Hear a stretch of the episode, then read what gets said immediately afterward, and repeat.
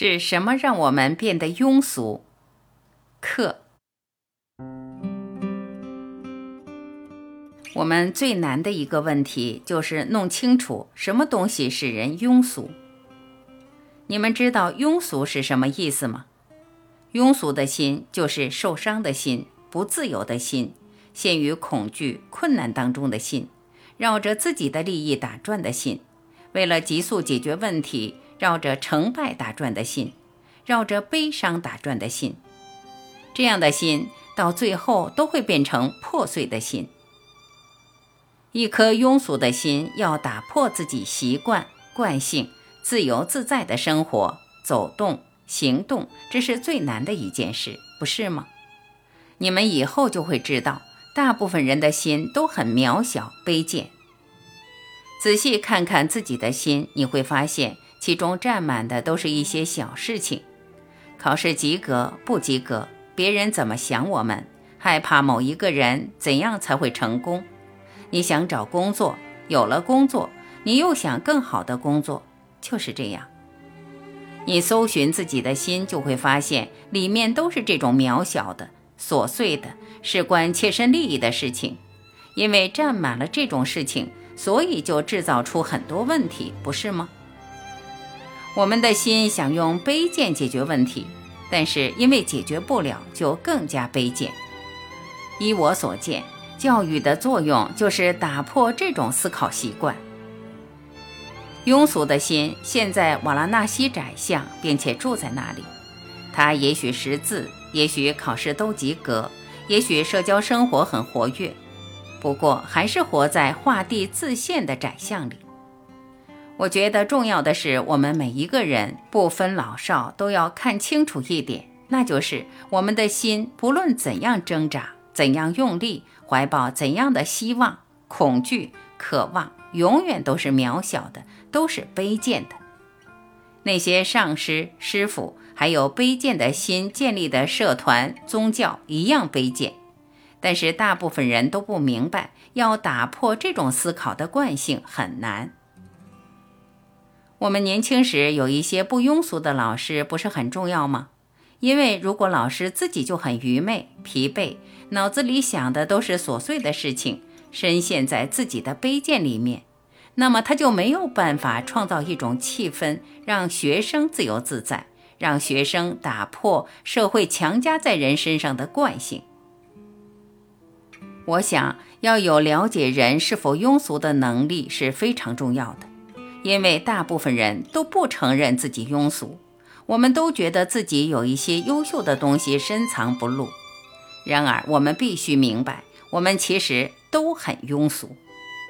我们必须明白，我们的庸俗造成了我们的卑贱琐碎。你了解这一切吗？真不巧，我只会讲英文，但是我希望你们的老师能够帮助你们了解这一切。他们向你们解说这些东西的时候，也就打破了自己的琐碎。光是解说就足以让他们觉察自己的卑贱渺小。渺小的心没有能力爱人，没有能力雍容大度，只会吵一些小事情。印度还有其他地方需要的不是聪明人，不是有地位有学位的人，而是你我这种已经打破琐碎心的人。琐碎根本就是一种我的意念，我是心卑贱，永远想着自己的成功、理想，想要完美的欲望。这一切是心卑贱，因为我不论如何扩展，一样渺小。所以盘踞着小事的心是卑贱的心，一直想着事情，担心考试，担心工作。担心父母、老师、上司、邻居、社会怎么想，我们的心是卑贱的心。这一切念头都是想赢取他人的尊敬。然而，受人尊敬的心、庸俗的心并不快乐。这一点你们要听好。你们知道，大家都希望别人尊敬自己，不是吗？希望别人、父母、邻居、社会重视自己，希望自己行为正当。于是，这一切造成了恐惧。这样的心绝不可能创新。然而，这一个败坏的世界需要的却是创造的心，不是发明的心，不是徒有能力的心。但是，这种创造却只有在没有恐惧时才会有，只有在心没有受到问题盘踞时才会有。这一切需要一种让学生真正自由的气氛。这自由不是为所欲为的自由，而是自由发问、追究、寻找、解说，然后又超越解说的自由。学生需要一种自由，去发现自己一生真正喜爱的事物，以免被迫从事自己厌恶的事情、不喜欢的事情。你们知道，庸俗的心永远不会叛变，庸俗的心顺从政府、顺从父母，什么事都容忍。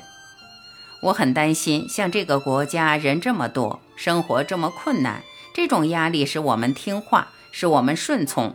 于是渐渐的，反叛的精神毁了，不满的精神毁了。我们这种学校应该教育学生一辈子不满，不轻易满足。这种不满如果没有落入满意、感激的管道，就会开始追寻，就会变成真正的智慧。